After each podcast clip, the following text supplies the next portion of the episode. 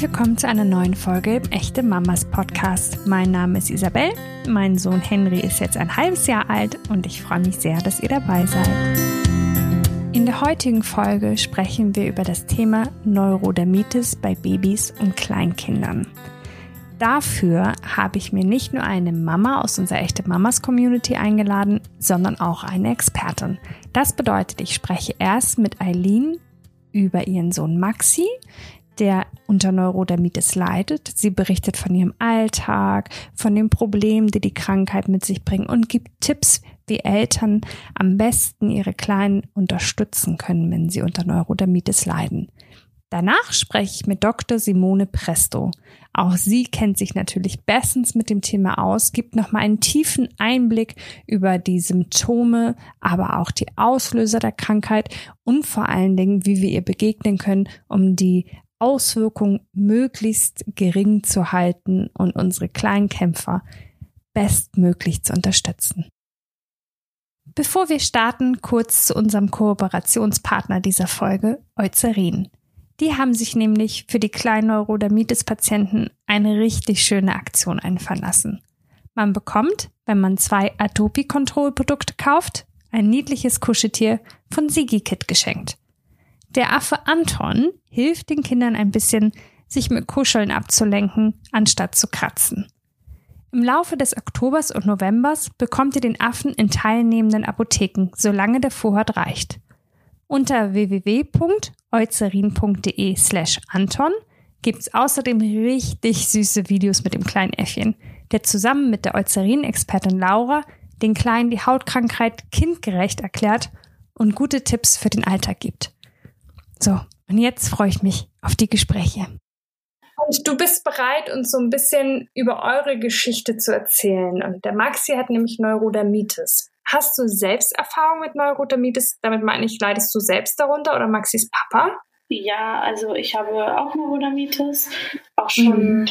von Babytagen an eigentlich. Also ich, soweit ich mich erinnern kann, habe ich es immer.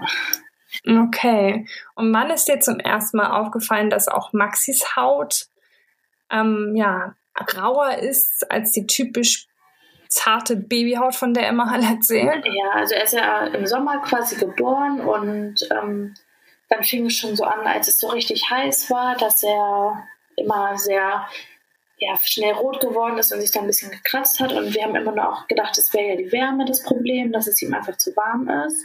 Und mhm. als es mhm. dann so Herbst, Winter wurde, dann hat man es halt richtig gemerkt, wie rau eigentlich seine Haut ist. Und ähm, als er dann einmal so richtig dolle krank war, im November muss das gewesen sein. Da ähm, hat er ganz schlimme Hautprobleme bekommen, dass wir dann beim Arzt waren. Ja. Okay, das ja. ist dann sozusagen der Neurodermitis-Schub, ne? Genau. Von dem du dann gleich noch erzählst. Bevor du noch nicht wusstest, dass Maxi unter Neurodermitis leidet, hast du da auf besondere Hautpflege geachtet? Hast du da irgendwie irgendwas ganz Spezielles gemacht oder hast du irgendwie das gemacht, was man, keine Ahnung, denkt machen soll? Also wie ich, mein Sohn ist jetzt ein halbes Jahr fast und äh, wir baden den und sonst nicht viel mehr. Ich weiß nicht, wie es da bei dir aussieht. Wie hast du das mit Maxi gehandhabt? Also eigentlich haben wir alles gemacht, wie es wahrscheinlich jede, machen, jede Mama machen würde. Wir haben ihn mhm. auch normal gebadet, auch nicht unbedingt jetzt mit groß Zusätzen. Mhm. Und wenn ähm, wir was reingemacht haben, dann haben wir immer schon was genommen, was auch für Kinder mit zu Neurodermitis neigen oder trockene Haut oder so ähm, okay. empfohlen wird. Und ähm, was ich natürlich gemacht habe, ich wollte den Kleinen stillen, so lange wie es geht, einfach mhm. um ihm die besten Voraussetzungen eigentlich ja zu geben, dass, es, dass er es vielleicht nicht abbekommt. Bei seinem großen Bruder hat es geholfen quasi, oder also er hat nichts, aber ja. Okay. Genau. Okay, und dann hast du eben schon gesagt, irgendwann waren es halt nicht nur so raue Stellen, sondern so ein richtiger Neurodermitis-Schub. Da war Maxi dann, glaube ich, so ein halbes Jahr alt, wenn du sagst, es war dann so im November. Wie zeigte sich dieser Schub? Also wie, was waren die Auswirkungen davon? Also er hatte dann, wir im Kranken, also wir waren dann auch im Krankenhaus, weil er grundsätzlich sehr, sehr schlapp war, kaum noch getrunken hat. Und dann meinten mhm. die im Krankenhaus, dass es so eine Superinfektion halt irgendwie ist. Er sah ein bisschen aus wie, ich weiß gar nicht, wie so beschreiben soll, als hätte er Herpes, aber halt nicht nur im Gesicht, es war überall an der ganzen Haut, es waren dann so aufgekratzte Bläschen oh. und so. Er sah mhm. ganz, ganz fürchterlich aus. Ja.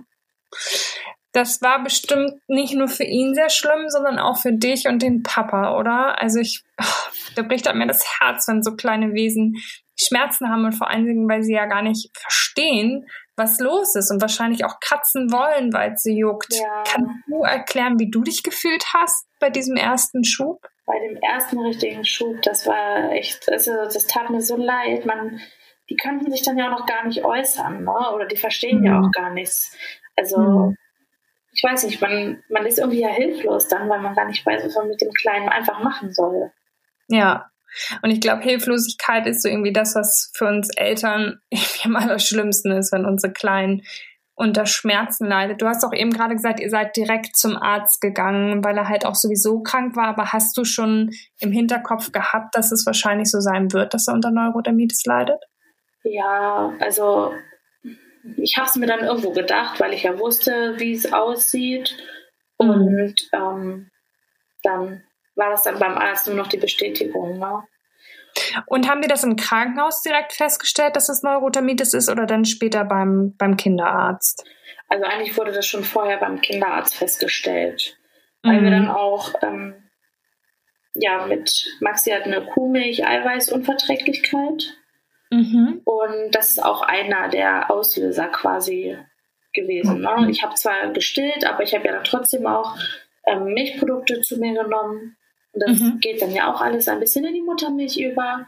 Und mhm. wir hatten dann auch mal probiert, ihm mal ein Fläschchen zu geben mit Pränahrung. Aber sobald die Milch halt seine Haut berührt hat, ähm, hat er sofort so Quaddeln bekommen, ist rot geworden. Und das hatten wir dann beim Arzt auch erzählt. Und dann meinte der Arzt auch, ja, da brauchen wir, ähm, brauchen wir gar keinen Test machen, der hat eine Allergie. Und das waren dann auch so Sachen, wo man dann gemerkt hat, dass, dass die Haut dann immer schlimmer wurde. Mhm. Das heißt, die Ernährung hat offensichtlich viel mit Neurodermitis und mit den Schüben zu tun. Ist das also das, was du jetzt so als schilderst und erlebt hast? Ist es ja scheinbar so, ne? Ja, auf jeden Fall. Mhm. Was hat die Kleidung mit Neurodermitis zu tun? Ist es so, dass Maxi bestimmte Stoffe nicht gut verträgt oder ihm Schmerzen und Unwohl so bereiten oder ähm, wie ist da deine Erfahrung? Also ich habe jetzt schon von vielen gehört, dass die ähm, so Wolle jetzt, also so diese Wollwalk-Anzüge und so, gar nicht tragen können, weil die Kinder da Probleme mit haben. Wir haben es jetzt gar nicht ausprobiert. Also, okay. Ja. Du schaust einfach nach äh, weichen, ähm, sanften Stoffen irgendwie, weil wenn man natürlich schon weiß, dass Neurodermitis da ist, dann ist es wahrscheinlich so, dass man von Anfang an so viel versucht zu vermeiden wie möglich, ne? Genau. Ja. Und wie sieht es mit der Pflege aus? Was habt ihr in der Pflege geändert? Ist es da, müsst ihr da auf bestimmte Dinge achten?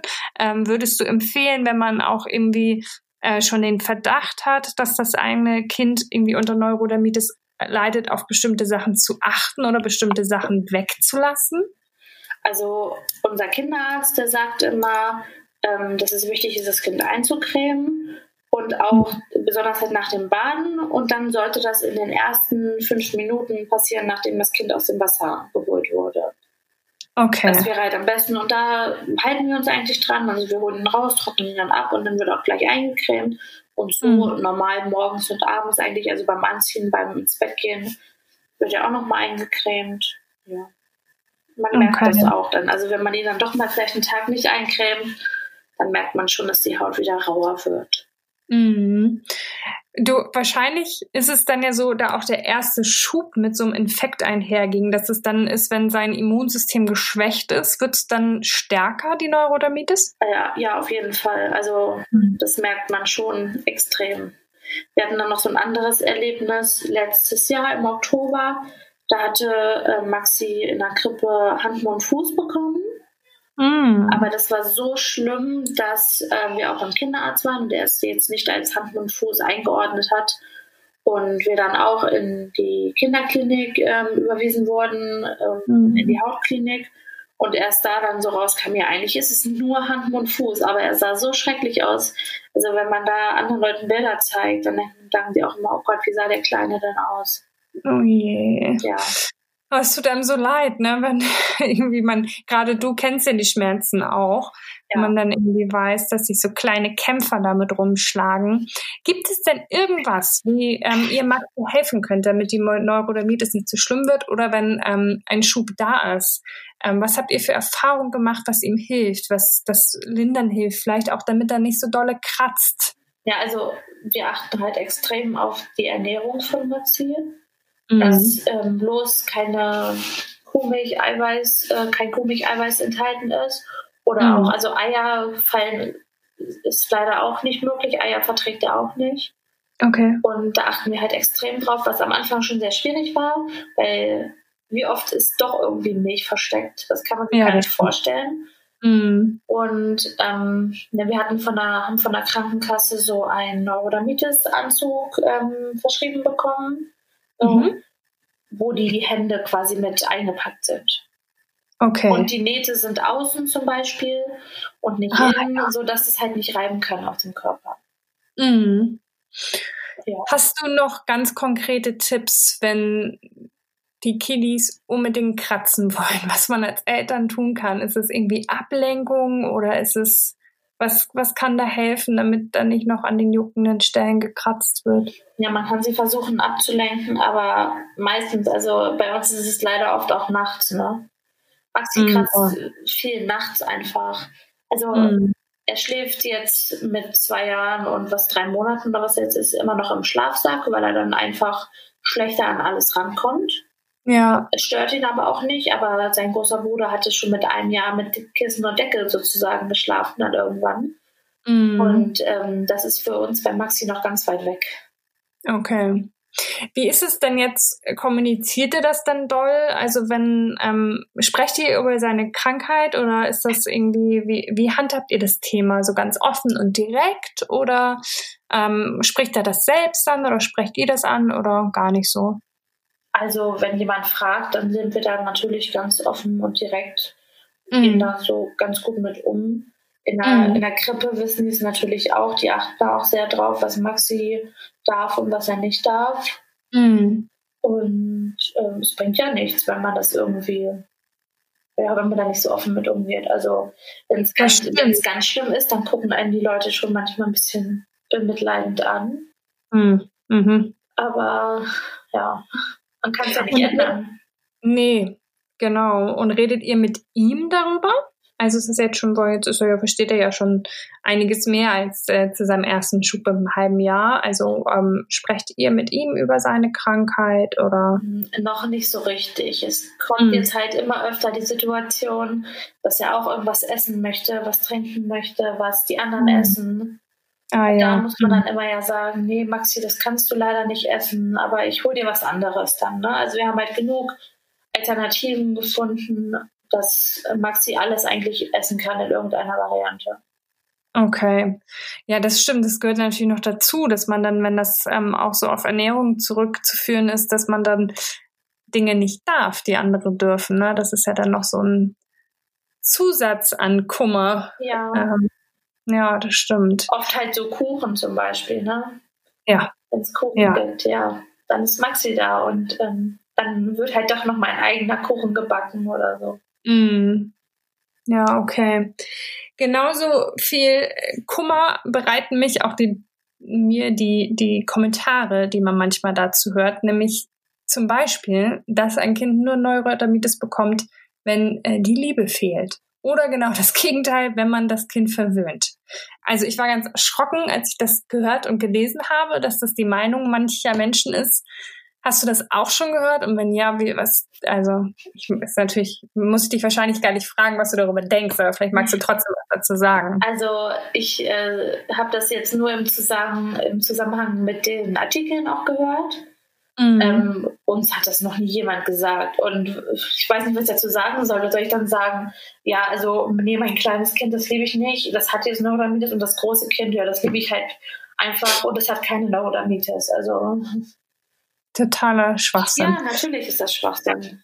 Ja, Ja, und es ist ja, wie du sagst, es gibt so viel, also ich meine, da müssen wir, wie gesagt, gar nicht drüber reden, dass es nichts mit viel, fehlender Liebe oder zu viel Liebe zu tun hat, sondern es gibt eben ganz, ganz viele Auslöser. Es ist dann wahrscheinlich auch, ich rede nochmal mit einer Expertin zu dem Thema, weil ich mich damit nicht auskenne, ähm, auch genetisch bedingt, wenn man jetzt auch weiß, dass du es hast, dann gibt es halt wie gesagt, die Ernährung und die Pflege, die Kleidung, die darauf Auswirkungen hat. Also viele Dinge, die man ja doch auch wenigstens, auch wenn es schwerfällt und einschränken ist, ein bisschen mit selbst beeinflussen kann. Ja. Also Stress zum Beispiel. Bei mir ist es oft jetzt noch ähm, Stress heutzutage. Ja, okay. Also okay. wenn auf der Arbeit sehr viel los ist oder so, dass ich es dann auch selber an mir noch merke, dass es dann da wieder juckt oder hier und ja. Mhm. Okay, das heißt, du würdest Eltern, die ähm, ja so in der Anfangsphase sind, ähm, zu entdecken, dass ihr Kind Neurodermitis hat, auch raten, vielleicht Dinge auszuprobieren in der Ernährung, halt also das gut zu beobachten, wann was auftritt, wann die Stellen stärker werden und wann es besser wird, wenn man daraus wahrscheinlich dann viel sehen kann, oder? Ja, auf jeden Fall. Also bei uns hat es ja sehr viel gebracht. Man hat es halt auch sofort gemerkt. Also wie gesagt, einmal Milch Überall, wo die Milch seine Haut berührt hat, sind Quaddeln gekommen. An den Händen, im Gesicht. Also okay. man hat es sofort gesehen. Es ging dann auch relativ schnell wieder weg.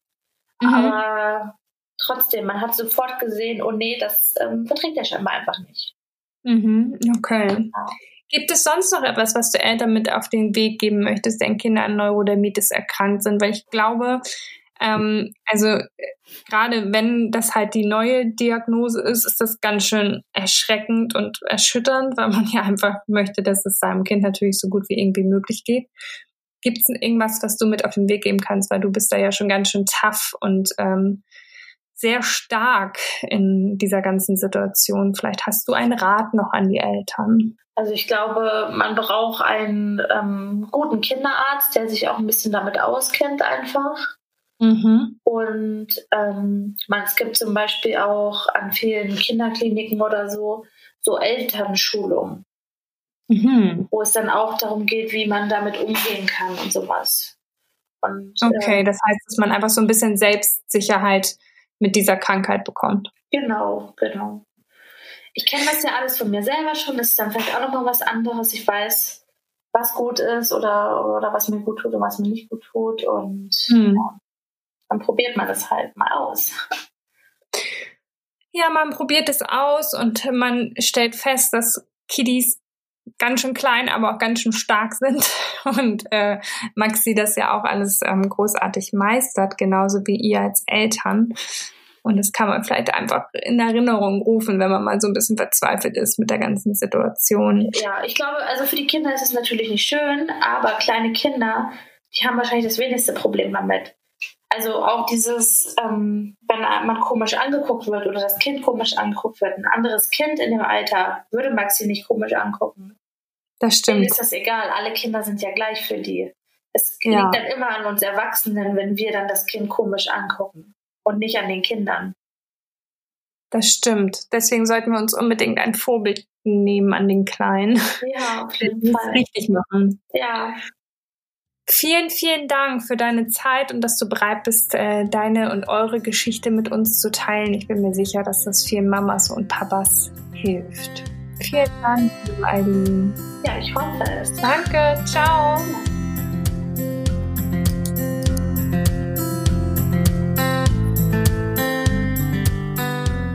Liebe Simone, vielen Dank, dass du jetzt auch noch hier bist als Expertin zu unserem Thema. Hallo. Guten Morgen. Ich freue mich auch, dass ich hier ein paar Informationen beisteuern kann aus fachlicher Sicht und vielleicht auch ein paar Tipps und Tricks mitteilen kann. Das hört sich super an, weil wir genau, wir haben nämlich eben die Seite einer Mama, einer Betroffenen gehört und dann hilft es natürlich immer noch mal von Expertenseite vielleicht noch so ein bisschen Anstoß zu geben, was kann man tun und vor allen Dingen auch, wie können wir als Eltern feststellen, ist unser Kind betroffen oder nicht. Deswegen sag uns doch bitte einmal, wie sehen erste Symptome aus? Also dazu muss man sagen, die ersten Symptome einer Neurodermitis treten bei Säuglingen erst so ab dem dritten Lebensmonat auf. Das ist dieser klassische Milch Milchschorf. Das sind so gelbliche Krusten an den Wangen und auf der Kopfhaut. Das sieht tatsächlich aus wie übergekochte, angebrannte Milch. Und das ist somit das erste Symptom, was auftritt. Es gibt ähnliche Symptome, die bei Babys bis zu drei Monaten auftreten. Das ist der sogenannte Gneis oder der Fachbegriff ist seborrhoisches Ekzem. Und das muss voneinander unterschieden werden, weil das heilt eigentlich bis zum dritten Lebensmonat wiederum ab, während die Neurodermitis eigentlich erst dann beginnt. Okay. Hm, unterscheiden sich denn die Symptome, du hast es eben schon gesagt, mit dem Milchschorf bei den Babys ähm, zu den Symptomen von Kleinkindern und Erwachsenen? Ist das so der Unterschied? Ja, auf jeden Fall. Also die, die Neurodermitis, die Symptome haben eine altersabhängige Veränderung. Es beginnt ja bei Säuglingen, wie gesagt, mit diesem Milchschorf, der dann auf den Wangen und Kopfhaut auftritt. Dann aber beginnt es auch, die Symptome sich auf den Armen und ähm, auf den Streckseiten von Armen und Beinen und auch auf den Handrücken auszubreiten. Beim okay. Schulkind haben wir dann ähm, die eher die trockenen äh, chronischen Symptome. Die sind dann eher in den Armbeugen und Kniekehlen und auch oft ist halt so Nacken betroffen. Und letztendlich mhm. beim Erwachsenen haben wir dann meistens nur noch so kleinere Hautareale im Gesicht und Hals. Und was ein ganz wichtiger Punkt ist, auch wenn wir jetzt mehr über Babys sprechen, die Hände können gerade bei Erwachsenen besonders leiden und so Handekzeme entwickeln. Und deswegen ist es wichtig, dass Kinder und Jugendliche eine vernünftige Berufsberatung machen, wenn sie als Kinder Neurodermitis gehabt haben. Ah, okay, ja, das macht total Sinn. Aber wenn du jetzt sagst, wenn sie als Kinder Neurodermitis gehabt haben, bedeutet es dann zwangsweise, dass wir das ein Leben lang haben oder kann diese Krankheit auch wieder verschwinden? Also das muss man eigentlich mit einem ganz klaren Jein beantworten. Mhm. Also Betroffene müssen schon damit rechnen, dass die Symptome der Neurodermitis im Laufe des Lebens immer wieder mal auftreten können, aber nicht müssen. Also 90, etwa 90 Prozent der Kinder entwickeln die Symptome oder die Krankheit ja vor dem ersten Lebensjahr. Aber bis zum 15. Lebensjahr haben schon etwa die Hälfte der Kinder die Symptome wieder verloren und bei etwa 30 Prozent bleiben die Symptome bis ins Erwachsenenalter. Okay. Und dann, ich springe jetzt irgendwie einmal zurück, weil mich der Milchschorf noch so ein bisschen beschäftigt, weil mein Sohn hatte das nämlich auch. Und da habe ich nämlich auch gelesen, ähm, dass ein großer Unterschied ist, ob man das Gefühl hat, dass es bei den Babys juckt oder nicht, oder? Weil bei uns war das schon so bis zum vierten Monat und dann hat sich der Milchschorf halt einfach gelöst. Deswegen schätze ich, war das dieser Gneis und nicht dieser Milchschorf. Man schiebt das ja alles immer in einen Topf, dabei sind das ja zwei verschiedene Dinge, wie du gesagt hast. Ähm, und da ist dann aber so, dass ähm, wenn es auf die Neurodermitis hindeutet, dann ist das auch schon juckend für Babys, oder? Genau, das merkt man dann, dass die Kinder erstens das später ja etwas später entwickeln und dann eben unter Juckreiz leiden, sich dann anfangen, auch den Kopf dann hin und her zu bewegen, um sozusagen sich am Kopf zu kratzen, was sie häufig in dem Alter noch nicht gut können, machen sie es dann durch solche Bewegungen. Okay.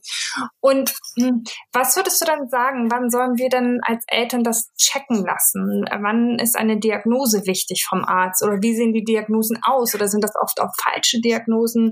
Deswegen sollte man vielleicht nicht zu früh zum Arzt gehen. Was sagst du da? Also ich bin der Meinung, man sollte generell relativ früh zum Arzt gehen, weil man kann eben Neurodermitis zwar nicht heilen, aber man kann die Symptome sehr gut behandeln. Und mhm. da sollte man rechtzeitig durchaus auch an, Arznei, an eine Arznei arzneiliche Therapie denken. Und Babys und Kleinkinder oder Kinder werden, sind ja generell regelmäßig beim Kinderarzt zu den Vorsorgeuntersuchungen. Wenn man jetzt nicht noch extra Termine machen will, sollte man zumindest die Haut dann dem Kinderarzt auch vorstellen. Und der kann ja auch gegebenenfalls an einen Dermatologen weiter überweisen. Wenn aber die Symptome doch auffällig sind und man den Eindruck hat, das Kind leidet drunter, würde ich wirklich frühzeitig beim Facharzt, ähm, entweder Hautarzt oder beim Kinderarzt mir Hilfe holen. Okay, und dann können wir, ja, wie du sagst, nicht heilen die Neurodermitis, aber können wir ihr vorbeugen und wenn ja, wie? Also da gibt es ganz interessante Ansätze. Es ist ja wirklich so, dass die Erkrankung ja sehr weit verbreitet ist. Es wird unglaublich viel geforscht, aber trotzdem ist noch nicht so richtig klar, was man machen kann. Es gibt aber einige mhm. Tipps, die sehr hilfreich sind. Das beginnt schon in der Schwangerschaft und Stillzeit, zumindest auch für Frauen, die aus einer Risikofamilie kommen. Da ist, dass man in der Schwangerschaft wirklich ähm, auf eine ab ausgewogene und abwechslungsreiche Ernährung äh, achtet und vor allen Dingen Nahrungsmittel Proteine, die Pot oder Nahrungsmittelallergene wie Kuhmilchproteine, Produkte, Nüsse, Eier sollten eben nicht gemieden werden, sondern die sollte man in der Schwangerschaft verzehren, um auch sozusagen das Kind äh, darauf einzustellen. Und was interessant ist, Fisch in der Schwangerschaft gegessen soll auch einen protektiven Effekt haben. Okay. Und wenn das Baby dann da ist, ist wichtig, dass ähm, die Empfehlung ist zur Zeit, die ersten vier Lebensmonate voll zu stillen und Beikost erst ab dem vierten Lebensmonat zu geben. Und ähm, wenn natürlich nicht äh, ausreichend gestillt werden kann oder gar nicht gestillt werden kann, gibt es spezielle Säuglingsnahrung, auf die man zurückgreifen sollte, also diese hypoallergene Nahrung. Mhm. Mhm. Wir haben eben bei Eileen gehört, da war aber Teil des Problems, dass ihr Sohn zum Beispiel wahnsinnig doll auf äh, Milchprodukte reagiert hat. Das heißt, wir müssen dann, würde ich schätzen, auch einfach ähm, sehr aufmerksam sein, wann sich vielleicht die juckenden Stellen verstärken und ob das Zusammenhang mit der Ernährung steht oder was denkst du? Auf jeden Fall. Also man sollte nicht von sich aus eine Nahrungsmittelallergie definieren. Das sollte dann schon mit dem Arzt abgeklärt sein. Und wenn man tatsächlich auf Nahrungsmittel verzichten muss, dann sollte man vielleicht doch gelegentlich äh, eine gute Ernährungsberatung hinzuziehen, weil mhm. wichtig ist, dass die Kinder nach wie vor ausreichend Kalorien bekommen. Und okay. ähm, man muss sich auch nicht so ähm, denken, das ist jetzt lebenslang. Also viele Kinder verlieren diese Allergien, Unverträglichkeiten von Nahrungsmitteln bis zur Einschulung. Das heißt also, mhm. dann kann man, ist wieder so ein Zeitpunkt erreicht, wo man dann gucken kann, ob das Kind nicht doch noch diese Nahrungsmittel ähm, verträgt. Also immer mal ausprobieren. Genau. Und man muss auch gucken, es gibt auch sogenannte Pseudoallergien. Das macht ähnliche Symptome, aber ist nicht auf die eigentlichen Nahrungsmittel zurückzuführen, sondern auf die ähm, Zusatzstoffe in Nahrungsmitteln wie Süßstoff, Farbstoffe, Konservierungsstoffe. Und deswegen ist es eigentlich gut, wenn man bei einem Neurodermitis-kranken Kind selbst kocht, weil man dann wirklich auch alle Zutaten unter der Kontrolle hat. Ja. Wie ist es denn mit Kleidung und anderen Dingen? Können die den Ausmaß der Neurodermitis irgendwie beeinflussen? Also Kleidung auf jeden Fall. Also das Kind sollte wirklich äh, weiche Materialien anziehen. Ähm, also Baumwolle oder auch diese Wolle-Seide-Gemische sind sehr gut. Grobe Stoffe mh, wie Leinen, Direktwolle, äh, aber auch Nähte, Etiketten, Waschmittelrückstände sollte man in der Nahrung möglichst meiden, in, in der Kleidung möglichst meiden und auch das Kind Baby nicht auf Schaffelle oder Wolldecken legen, weil die eben auch die Haut reizen können. Und was auch, wo man manchmal gar nicht dran denkt, auch die Kleidung der Eltern und Betreuungspersonen spielt eine Rolle. Also wenn das Kind jetzt im Sommer wenig bekleidet ist und man selber hat ein grobes Leinenkleid an, das kann eben auch die Haut vom, vom Baby reizen. Okay. Und welchen Anteil trägt die Hautpflege dabei? Also ich meine, es geht ja hier um die Haut, die Haut leidet und die Haut juckt. Was können wir da tun in der Hautpflege, um da zu unterstützen? Also man muss sagen, dass die, der Hautpflege kommt wirklich ein ganz entscheidender äh, Faktor in der Neurodermitis-Therapie ähm, äh, zu. Das spiegelt sich auch darin wieder, dass in der Dermatologie die Hautpflege bei Neurodermitis als Basistherapie bezeichnet wird und auch in den Leitlinien die Grundlage jeder arzneilichen Therapie ähm, darstellt. Es geht nämlich um die Stabilisierung der gestörten Hautbarriere. Und man sollte sozusagen immer zweimal täglich die Haut pflegen und zwar auch in symptomfreien Phasen, weil die Haut ist immer gestört und braucht auch in, einen, in, in ja, in gesunden, vermeintlich gesunden Phasen die entsprechende Hautpflege. Und man sollte es auch überall tun, also nicht nur in den Re Regionen, wo sonst die Symptome sind, sondern mhm. die gesamte Haut immer pflegen. Okay. Und ist da auf irgendwas Wichtiges noch zu achten? Ähm, was die, also zum Beispiel ölig oder lieber nicht so ölig oder fettreich, nicht fettreich. Also da muss man auch ein bisschen den individuellen Hautzustand vom Kind sich anschauen, aber mhm. um auch sozusagen das Ganze in, in, den Alltag zu integrieren, empfiehlt es sich morgens eine leichte Lotion zu nehmen, die Haut komplett einzucremen, damit die Haut ja auf den äh, Tag gut vorbereitet ist, aber auch gleichzeitig schnell einzieht, weil dann kann man das Kind auch schneller wieder anziehen und mhm. abends dann eine reichhaltigere Pflege zu nehmen, wo dann wirklich die Haut auch gut auf die Nacht vorbereitet wird zur Regeneration und dann ähm, ja den, den Schlafbekleidung darüber anziehen. Und ähm, ein Tipp, der dann auch beim Juckreiz immer gut tut, ist, wenn die Lotionen leicht gekühlt sind. Okay, ja, das es wäre meine nächste Frage, weil Eileen sagt natürlich auch, dass ihr kleiner Maxi natürlich kratzen möchte, wenn es juckt und dass es schwierig ist, ihn daran zu hindern. Jetzt hast du gesagt, so eine kühlende Lotion kann helfen. Hast du noch irgendwelche Tipps parat, die da helfen können? Also wenn man weiß, dass ähm, welche Provokationsfaktoren diese Neurodermitis verschlimmern, sollte man die natürlich meiden. Ähm, falls das Kind doch zum Kratzen neigt, Fingernägel kurz schneiden ist immer wieder ähm, ein wichtiger Hinweis, den man berücksichtigen sollte. Dann ähm, tagsüber, wenn das Kind tagsüber kratzen möchte, einfach versuchen abzulenken oder Kratzalternativen zu machen, dass man auf die Haut klopft oder die Haut mit einem Pinsel äh, betroffenen Areale kitzelt oder auch die Creme mit einem Pinsel dann aufträgt, um das Kind abzulenken. Und natürlich ist es gut, wenn leichte Kleidung ähm, die Haut abdeckt, weil dann auch sozusagen der Zugriff äh, etwas schwieriger ist, kratzen zu wollen. Mhm. Und das mhm. gilt insbesondere auch nachts. Also leichte Kleidung und vor allen Dingen auch nicht zu warm anziehen, weil Schwitzen fördert ähm, die Hautreizung und fördert eben auch den Juckreiz. Okay. Können wir sonst irgendwie den Kleinen helfen, die Auswirkung der Neurodermitis irgendwie in Schach zu halten? Oder haben wir eigentlich schon alle Eckpunkte erwähnt. Also ähm, was man machen, auf, machen sollte als, als Familie, ähm, die Neurodermitis ist schon eine beeinträchtigende Erkrankung. Das Kind ähm, ist, ist wirklich leidet, aber auch die ganze Familie. Trotzdem sollte das nicht in der Familie im Fokus sein. Also mhm. das sollte nicht das Familienleben bestimmen, weil jedes Familienmitglied hat gleichermaßen Bedürfnisse. Und häufig, äh, was gut hilft, sind gemeinsame Aktivitäten, am besten draußen. Also äh, frische Luft reduziert wirklich die Hautsymptomatik. Erstmal ist man meistens angezogen, damit ist sozusagen der Zugriff auf die Hautstellen weniger. Man ist gut abgelenkt und es ist auch was, was dann die ganze Familie machen kann. Also wenn mhm. zu Hause am Wochenende das man, man das Gefühl hat, es eskaliert, die ganze Familie einpacken und nach draußen gehen. Das macht ja auch so richtig schön müde, so ein Tag draußen. Dann schläft man vielleicht auch ein bisschen ruhiger, trotz dem Juckreiz und so, ne? Also rausgehen ist wahrscheinlich immer ein guter Tipp. Ja, und ähm, vielleicht für abends auch so eine Abendroutine einführen. Mhm. Häufig ist es ja so in Familien, wenn dann endlich alle wieder zu Hause sind, vor Ort sind, dass es dann doch etwas hektisch wird, dass man versucht, bei einem, wenn ein Kind, ein kleines Kind mit Neurodermitis in der Familie ist, dass man so eine abendliche Routine einführt und das Ganze aber ein bisschen in ruhigerer Atmosphäre dass okay. man versucht, äh, zum Beispiel, dass man erst die Körperreinigung macht, ähm, entweder das Kind kurz äh, abduscht oder auch kurz badet, eincremt, Schlafanzug anzieht, dann erst Abendessen, Zähne putzen und dann noch vorlesen oder gemeinsames Singen und das Ganze versuchen, ein bisschen ruhiger zu machen, sodass mhm. das Kind dann auch wirklich ähm, entspannter ist, ruhiger ist. Okay. Worüber wir noch gar nicht gesprochen haben, was sind denn die Auslöser von Neurodermitis? Also wer bekommt Neurodermitis? Kann man das festlegen oder kann ich irgendwas tun, um es halt nicht zu kriegen oder?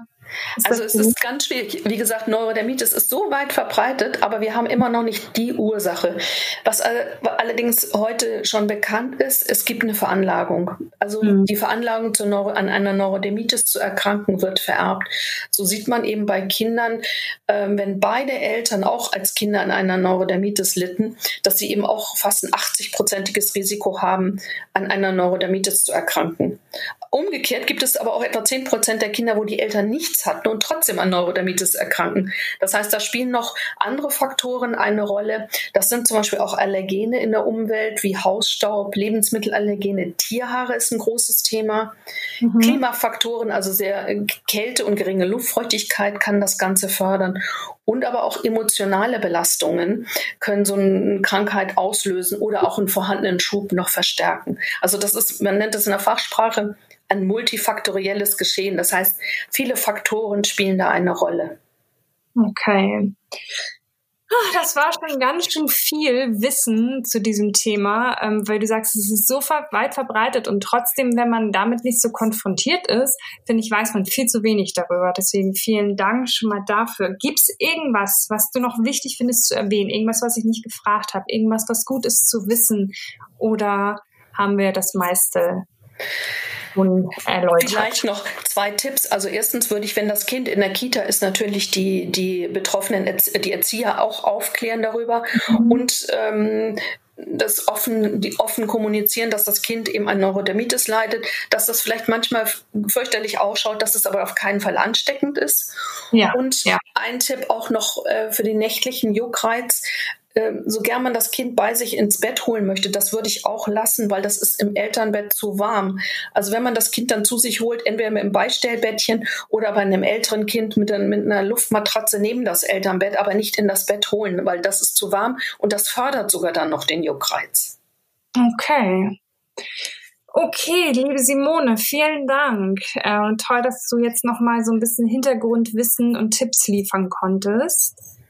Ähm, ja, ich würde sagen, jetzt sind wir alle Gott sei Dank schlauer und es ist ein Thema, über das auf jeden Fall mehr geredet werden muss und gerade so Punkte mit, es ist halt nicht ansteckend, damit man auch ähm, so kleine Wesen, nur weil sie manchmal so kaputte Haut haben, nicht anfängt zu meiden äh, oder auszuschließen oder anders zu behandeln. Das ist äh, einfach sowieso nie nötig, aber in so einem Fall halt auch gar nicht. Deswegen ist es wichtig, da gut drüber aufzuklären und viel drüber zu sprechen.